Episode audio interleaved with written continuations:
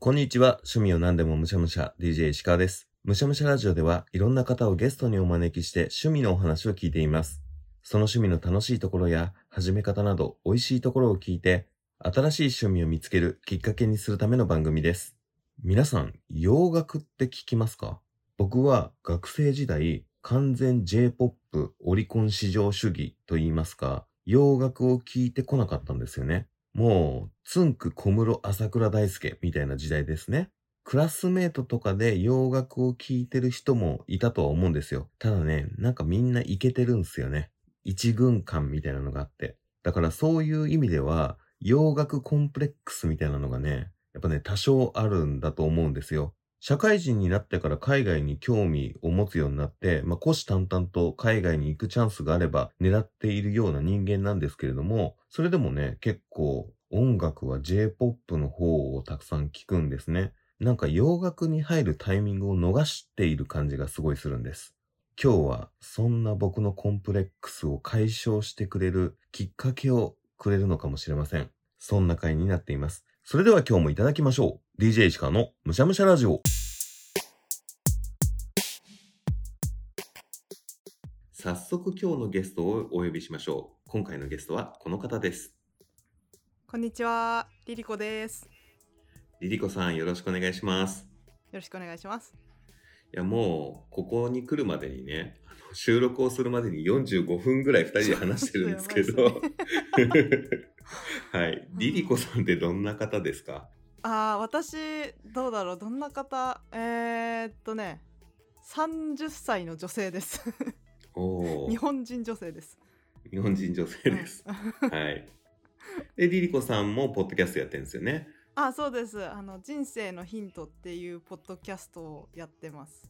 うんうんじゃあ早速お伺いしたいんですが今日お話ししてくれるリリコさんの趣味って何ですか？私の趣味は、えっと、音楽が昔から大好きなんですけど、うん今回は一つのバンドにフォーカスを当ててお話しさせていただければなと思っております。バンド名をお伺いしていいですか？はい。バンド名はシステムオブダウンです。システムオブダウンシステムオブアダウン。すいませんちょっと僕が存じ上げないのでどういうバンドなのかも全く見えてこないんですけれどもうんうん。どういう音楽をやられているどこの国のバンドなんでしょうか？音楽としてはヘビーメタルとかってよく言われたりするんですけど、うーんアメリカのロサンゼルスで結成されたバンドで1995年だったかななんですけど、はい、うん。メンバーの全員がロサンゼルスのアルメニアコミュニティの出身なんですけどへー。アルメニアっていう国はご存知ですか？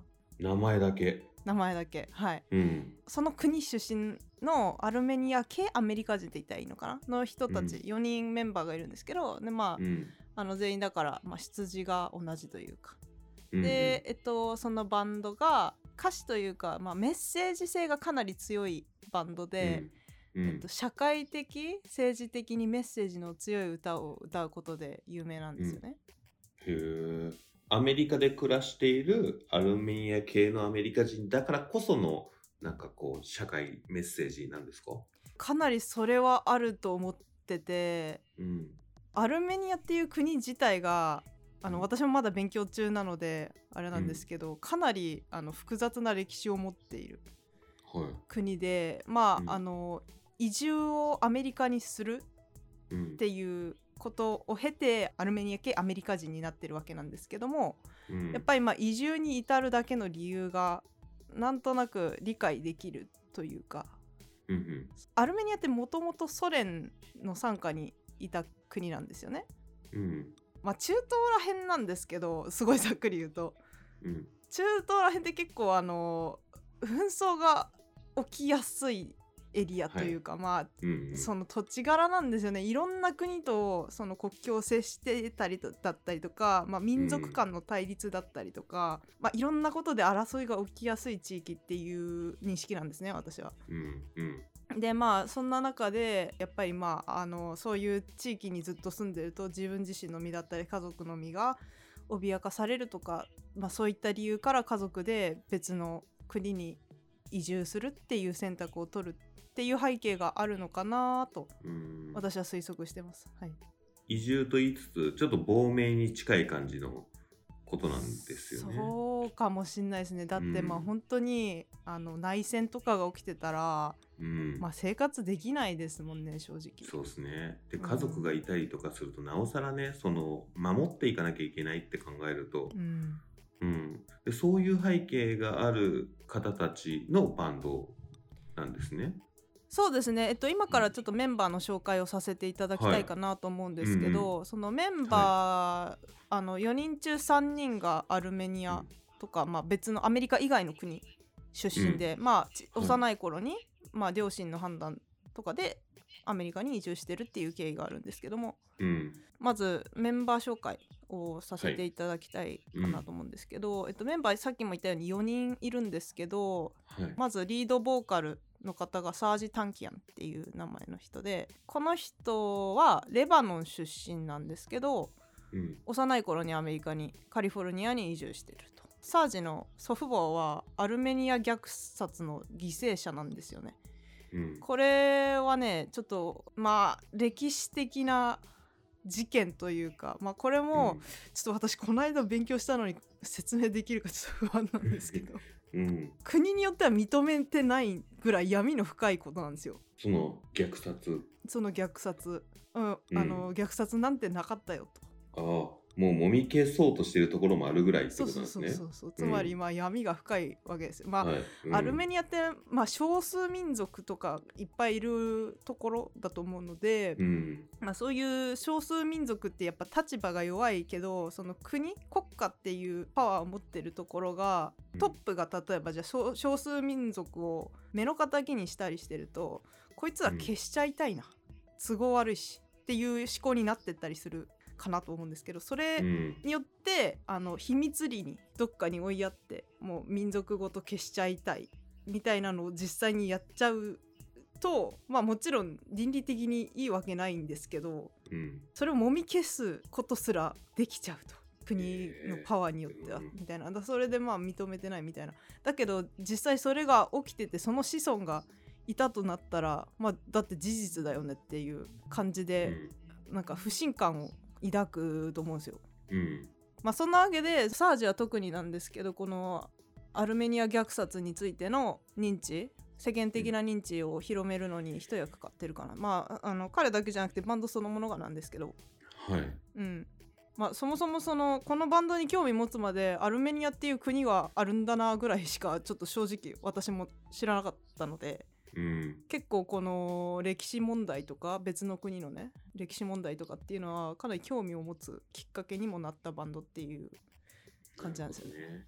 はい。世の中にある複雑な問題だったりとか、うん。人が目を背けてしまうような、まあ、当事者じゃない人が目を背けてしまうような問題っていっぱいあって、うん。それをストレートに伝えようっていうことは結構多いんですけどなんか目を背けたくなるじゃないですか。それをうん。エンターテインメントとかに消化してというかうん。変換して伝えることの素晴らしさというか難しさというかは最近すごく感じるようになって僕も。うん。で、ネットフリックスだったりとか、ディズニープラスだったりとかの映画を見てると、うん。たまにめちゃくちゃ物語として面白いけれども、見終わったと自分が知らなかったこんなことが世の中であったんだって思える作品に巡り合ったりとかして、うんうんそういうふうにそのエンターテインメントとしても成立させながら、うん。うん伝えたいメッセージを発信できる人たちってめちゃくちゃすごいなって思ってたところなのでまさに今ご紹介いただいててグッと惹かれたところでありますね。いやもう私が言いたいことをもう言ってくださいました。その通りでございます。やっぱり、うんこのバンドに惹かれてあのーうん。まあもともと中毒性が高いとは思うんですけどうん、ここまでハマったバンドは久々だったんですよね。へなのでやっぱりそういうところがあるんですよ。あのエンタメとしての魅力もものすごく高い、うんそしてそのメッセージ性もすごくあって深いものがある、ーはい。うん。でもこの2つを兼ね備えてるっていうバンドはなかなか、うん、見つけるのが難しいかなっていうのが正直なところでうん、そもそもヘビーメタルとメッセージ性が結構僕の中でマッチしてないですもん。ああの本当ですか？まあ、そんなにヘビーメタル自体を聞かないから余計そうなのかもしれないですけど、メッセージ性を込めやすいのはバラードだったりとか、まあ、ある種ロックだったりとかの方が歌詞でメッセージを伝えやすいイメージが印象があってヘビメタってメッセージを伝えるための音楽になり得るんですねっていうところもすでに僕は発見です。今日お話聞いてて。まあなんだろうなちょっと特殊ではあるんですけどねこのバンド、あのうん。メタルとは言うもののバンドそのものがジャンルぐらいのレベルでうん。特殊というか、すごく特徴があってそしてあの、歌物として全然成立するんですよ。メタルってあんまりなんかギャーって言ってるイメージあるかもしれないんですけど、うん。そうでもなくてちゃんとメロディーとして成立するし歌詞聞き取れるからそういう意味ではメタル多分皆さんが想像するメタルとはちょっと違うかもしれない。へえそっか。はい、メタルっていう印象がある一般的な一番浅い部分のメタルじゃなくてもっと広いんですよねきっとね。多分何をメタルっぽくさせてるかって言ったら、まあ、ギターなんですよね、めちゃくちゃ重い音なんですよ。ずしんとくる音を出すんですけど、うん。まあまあ私はそこにやられたっていうのがあるんですけど。ということであのうん。ちょっと遅くなりましたが次がギターボーカルのダロン・マラケンっていううん。人、はい、この人はバンド唯一アメリカで生まれてる人です。うん。でも変態リフメーカーみたいなことをよく言われてるみたいなんですけど。はい私の印象はですよ。うん、目の周りが黒い。へえそれはメイクでですか？そう。なんかあの、エジプトっぽいメイクしてんだっていつも思ってて 個人的には、MV 見てもらったらわかると思うんですけど、うんうん。なんかねそれがすごく気になってましたね私。へえうん。まあでも。ビジュアル含め気になりますねすでに。お。そう。うん、まあ中東感出してんのかなって私勝手に思ってました。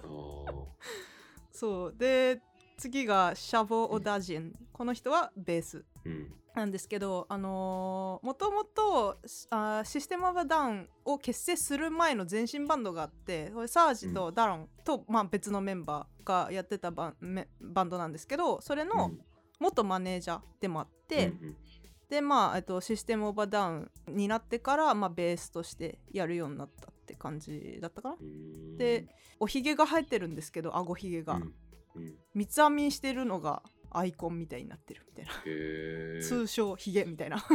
うん。はい。方でわ私この人めっちゃあの三つ編みがツボで好きです、えー、ビジュアル強いっすね。ビジュアルはうん強いですね。あのボーカルのサージはあの、くるくるパーマ。うん。でダロンはなんかあの髪の毛がライブの時とか散らかって汗でめちゃくちゃ散らかってるイメージ。はい、でベースのシャボはソ連時代のアルメニア出身でこの人もまあ幼い頃にアメリカに移住してるっていう経緯がありますね。うん。最近は DJ とかやってるみたいです。余談ですが、へはい、で、えっと、最後がジョン・ドーマヤン。この人はドラムですで、えーこの方はレバノン出身なんですけど、ーうん。えーあアルメニア系の人ですけどね。で、うん。えっと、レバノンの内戦中に家族でアメリカに移住してるみたいですね。うん。でえっと、これもまた結構余談ではあるんですけどあの結婚してるんで奥さんがいるんですけど、そのサージの奥さんとそのジョンの奥さんが姉妹でサージと義理の兄弟になってるみたいです。へー。あそういう近さもあるんだ。多分まあ同じコミュニティ同士でファミリーになりやすいとかうん。そういうのもあるんじゃないかなと思ってます。ううん。ん今ここまでお話を聞いて一番疑問なのが、はい、ロスで結成されたアルメニア系のうん。ヘビーメタルをうん。知るきっかけってどこにあるんですか、私どっから入ったかなあ多分なんかちょっと最近バンドサウンドからだいぶ離れてたんですよ。十何年ぐらい前は私なんかもうメタルだったりロックだったりをめちゃくちゃ聴いてたうん。もともとなんつうのライブキッズみたいな感じだったんですけどうん。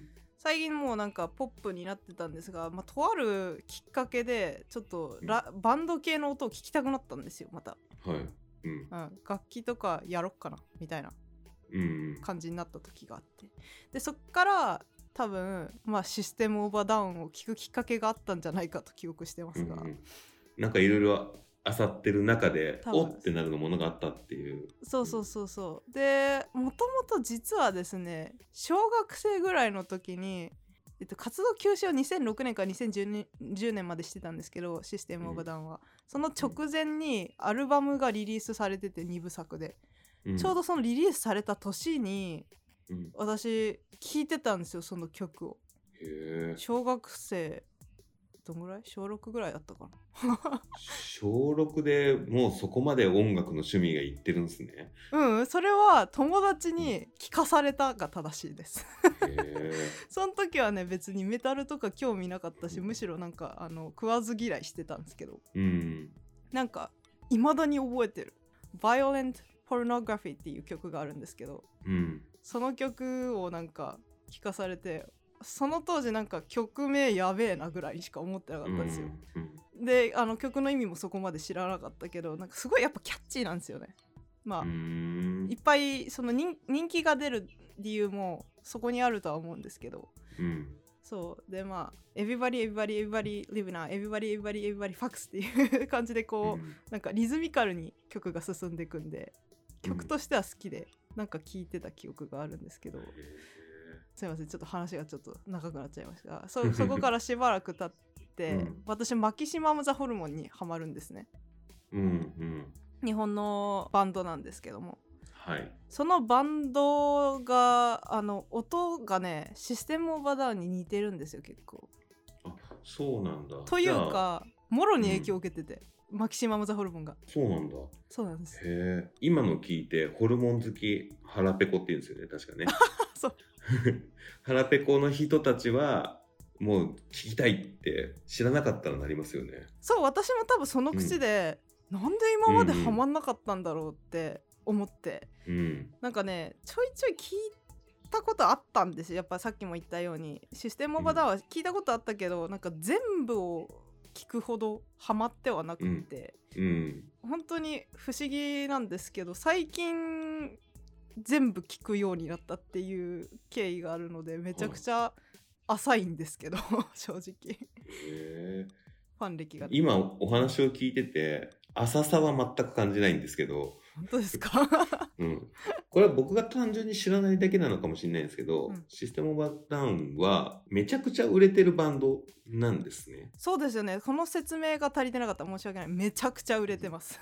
あめちゃくちゃ売れてる。じゃあもういわゆるその全米ヒットチャートとかではランクインをするのが当たり前ぐらいなバンドなんですね。そうですね。あのー一番売れたアルバムは300枚ぐらい売れてたはずなんで、300万あ枚300あ300枚って言った。300万枚です300失礼うん。300万枚ぐらい売れてた、うん。はい。であじゃあもうもしかしたらヒット曲の中の一つとかは聞いたらあーってなる人も結構いるんじゃないかなっていうぐらいだったりもします？そうそうですね。あの「チョップうん。スイっていう曲うん。が多分一番有名で YouTube で12億回ぐらい再生されてるんですけど、おーすごい、うん、そうもうあの曲はしびれるんで本当聴いてほしい。今日帰り道聞こう絶対、早口なんですよめっちゃ、うん、あーそういうの好き。うん、あの詰め込む系好きですよ僕結構。あーじゃあハマってくれそうですね。うん。すっごい早口の多いです。うん。もうねへ真似できない。私よくあの、うん曲聴きながらなんか作業しててーはい。歌ったりしてるんですけどね、うん。口が回らないぐらい早いうん。そう。あそういうの好きです。すごいんですよなんか滑舌も。お話を聞いててバンドの成り立ちだったりとかその音楽性まあもちろん音楽性に紐づいてくるとは思うんですけれどもそのバンドの成り立ちだったり、うん。メンバーがどう成長していったかなんていうところまでご存知だったじゃないですか。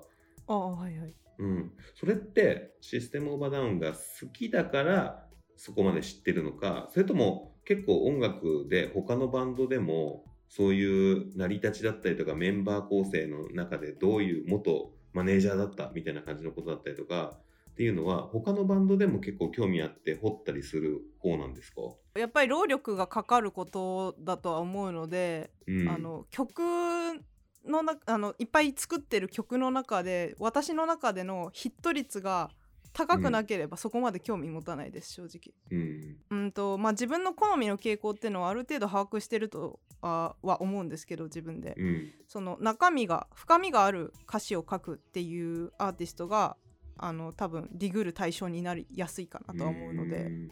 うん。あのなんでディグるかっていうとディグるってあれですね、まあ、深掘りするというか、うん。なんでかっていうとやっぱりそのなんでこういう曲を作るに至ったんだろうっていうその背景が知りたいからなんですよ。はいはい。でまあその結果そのアルメニアの歴史っていうのも勉強するに至ったっていう感じなんですけど。理想的な知識の得方ですよね。好きな作品からどんどん自分の興味で勉強していこうってなるってね、興味ないと私勉強しないから、うん、あの興味ないところに関しての無知具合はやばいと思います。うーん。それが僕は音楽じゃないところでありますけど、うん。そのバラエティ番組見ててこの番組誰が作ってるんだろううんうん。このプロデューサー他にどんな番組を作ってるんだろうとかから紐解いてってその人の番組を全部見るみたいな感じになりがちなんですけど、はい、似たタイプ。そう、うん、音楽版とバラエティ番組版の違いみたいな感じですね。多分そうですね、うん。やっぱり自分が気に入った人が作ってるものは見たくなるっていうのが心理としては、まあ当然というか。うん。ね、うん、ヒット率高くなりますもんね。その自分が好きってなる可能性は高いですもんね。そうですね。うん。うんうんじゃあ、そっか、このバンド以外にも、じゃあ気になったらそういったところまではディグって、掘ってう、んうん知識をつけてきて、うんうんその知識があるからこそまた出会える新しいバンドもあったりとかするわけですね。きっとそうだと思いますね今ちょっとそこまでなんか、あの広がってるかっていうとどうだろうとは思いますけど、気になった時は多分いろいろ調べると思います。筋立てて算数ドリルみたいにこう勉強したら効率いいよの勉強の仕方ではなく、うんこう自分が好きなものをいろいろつまんでっていく感じになるじゃないですか、こういううん興味の持ち方って。うんそれがどっかでつながった時めっちゃ気持ちいいですよね。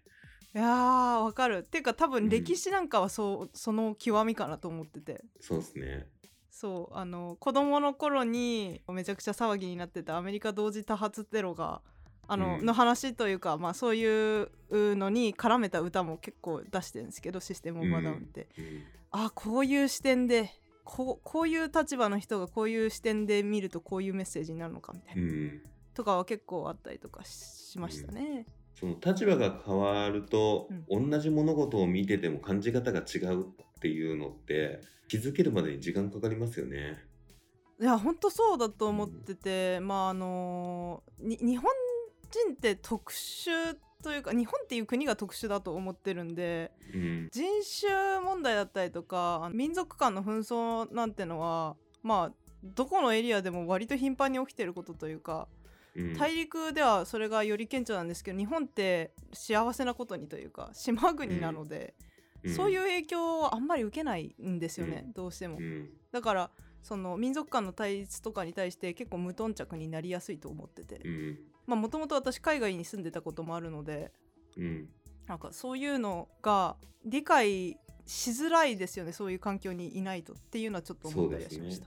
うん。はい、もう目に見えて海外にいるといろんな人種の方がいるのが当たり前ですけど、うん。日本だとやっぱ日本人が圧倒的に目につくしうん、うん。うんその意識するきっかけみたいなものはやっぱ少ないですよね。うんうんうんうんうんそういう意味でまあでも日本に行ってもこうやって洋楽だったりとかっていうのを全然聞く自由はあるから、うん興味を持つと多分世界はすごく広がるかなと思います。うんまたねそうすると今まで見てきたものもまた違う見え方したりとかしますしね。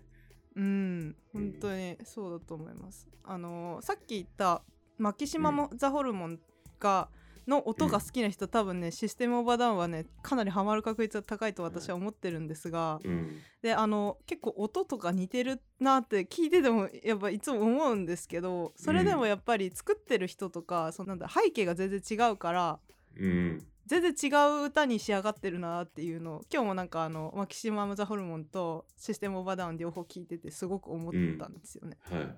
うん。うん。あ共通点もあったりするんですか？その音楽以外で、うん。ホルモンもうん。あれですよね。兄弟がいますもんね。ああそうお姉ちゃんと弟でねバンドメンバー、そこがうん。近しいというかクローズドなコミュニティの中から生まれてる感みたいなのもちょっとあったりするのが近しいとこだったりするんですかね。あどうなんですかね。まああのシステム・オブ・ア・ダウンはアメリカっていう異国の中のアルメニアンコミュニテうィん。の人たちっていう意味ではよりなんかあの結束感があるのかもしれないですけど、うんマキシマム・ザ・ホルモンはどうでしょうね。八王子コミュニティの結束感とかあるんですかね。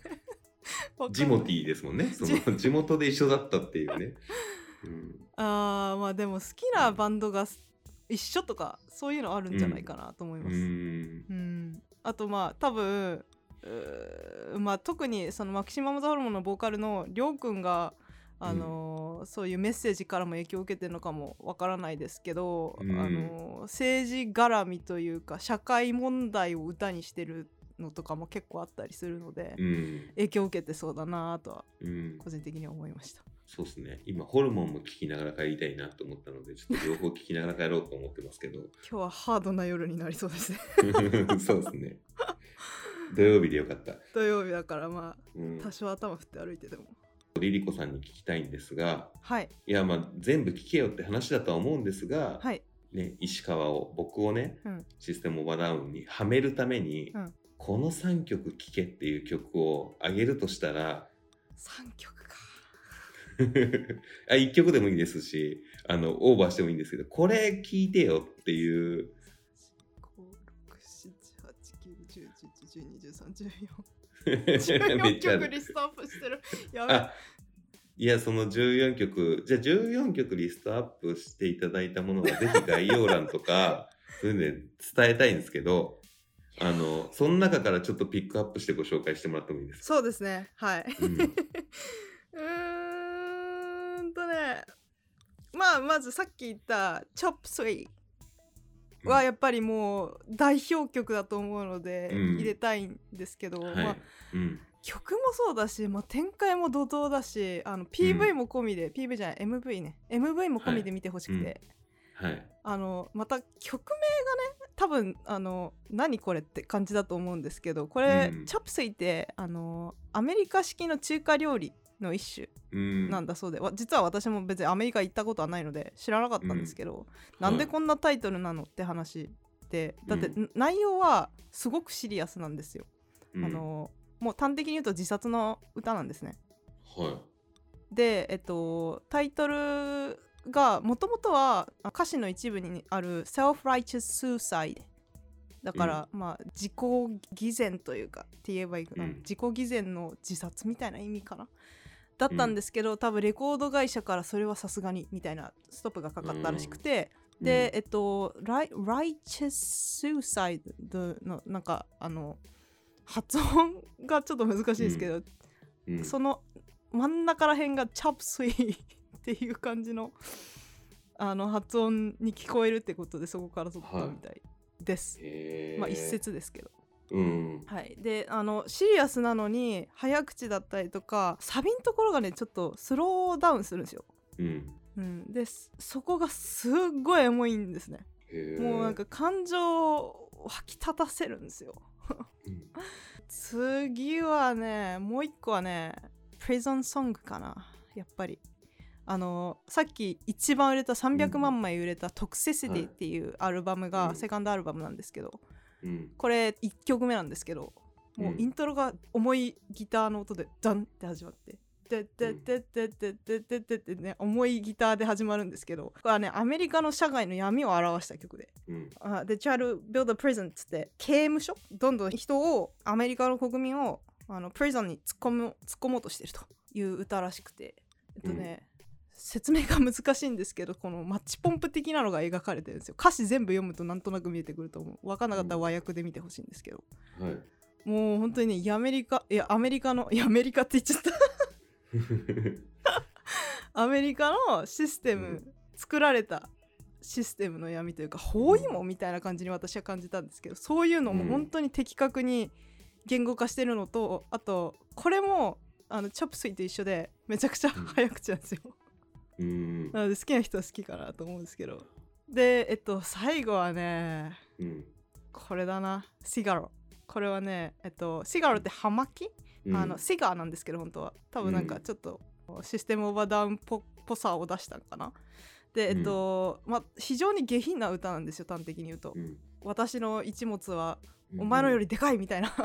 えいきなり一発目一行目からそう書いてありますよねそうそうですまあ今歌詞を見ながら伺ってますありがとうございます My cock is much bigger than yours My cock can walk right to the door つってドアをぶち抜けるぜみたいな どんな歌だよって感じなんですけどこれは、私ね最近までちゃんと理解してなかったんですよ。あのただのうん。男同士のマウント取りの歌だって勘違いしちゃってたんですけど、こうん。れは武器のメタファーなんですよ。あの戦車って細長いあのね大砲で大砲って言えばいいの,、うん。あのうん。弾が出てくるね。うん。うん。細長いとこあるじゃないですか。それの、うん。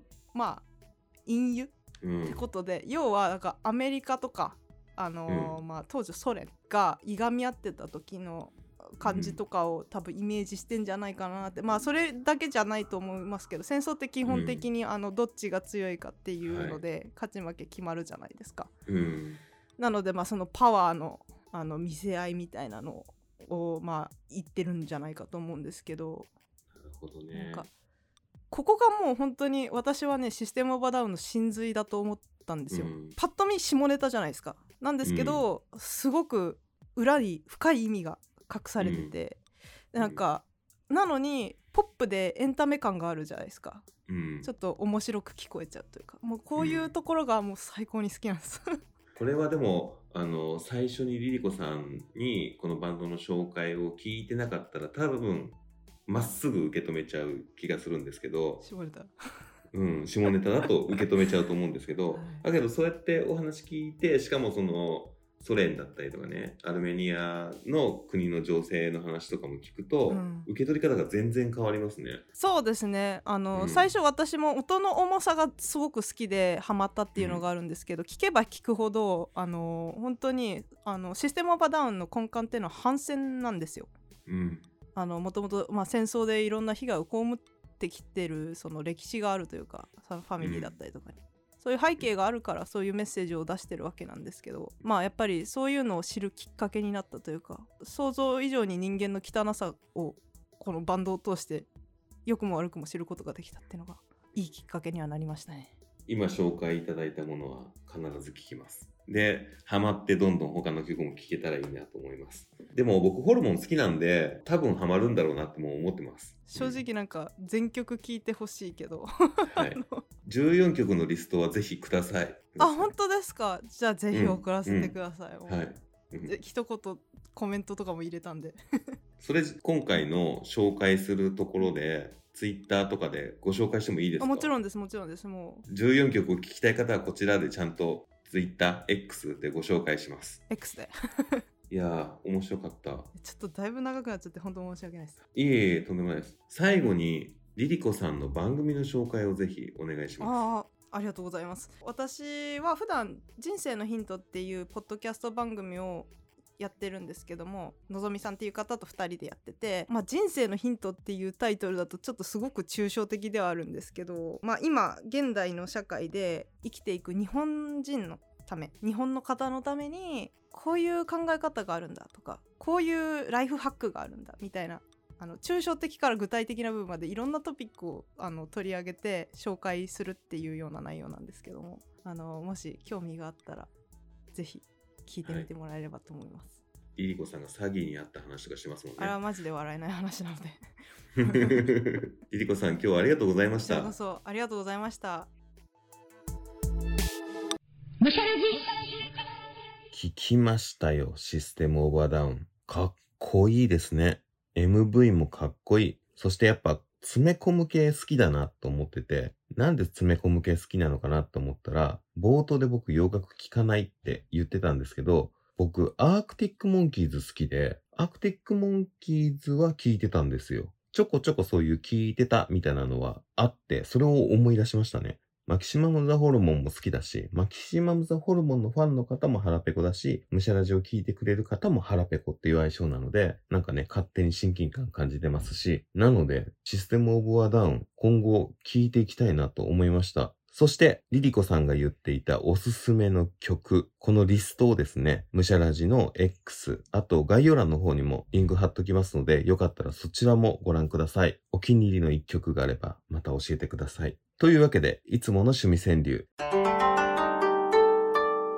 メッセージ、エンタメ消化芸術に。メッセージ、エンタメ消化芸術に。冒頭の方でお話ししてますけれども、受け取り手としては単純にエンターテインメントを楽しむぞ。もともとハードルがある感じを一切せずにそのエンターテインメントを摂取して、摂取し終わった後になんか考えたいなとか、知識を深めたいなって思うような作品ってたまにあるじゃないですか。あれってすごいことなんだなっていうのは年を重ねるごとに思います。最近ディズニープラスで季節のない街というドラマを見て、それもね、ほんとエンターテインメントに昇華しているんだけれども、知らなきゃいけないことなんじゃないかなっていうものをね、気づかされた気がしました。そういうエンタメをもっと見つけていきたいなと思います。そして願わくば、ムシャラジもそういう存在になれたらなと思います。というわけで、いつものゲスト募集です。どんな趣味でも構いません。番組に出演してみませんか？あなたの好きなものの話を聞かせてください。ムシャラジに出演してみてもいいよという方、X でムシャラジを検索していただき、固定しているツイートにいいね、そしてアカウントのフォローをお願いします。僕の方から DM をお送りします。X やっていないよという方、メールアドレスもご用意しております。メールアドレスは、むしゃラジオ、アットマーク、gmail.com。むしゃラジオは、musharadio です。皆様からのいいね、フォロー、DM、メールお待ちしております。最後に、むしゃラジは Spotify、Apple Podcast、Google Podcast、Amazon Music、KKBOX、YouTube などで配信しています。内容はどれも同じなので、使いやすいものでお楽しみください。その際、番組フォローやコメント、評価を何卒よろしくお願いします。それでは、今回はシステムオブアダウンをいただきました。ごちそうさまでした。お相手は石川でした。バイバイ。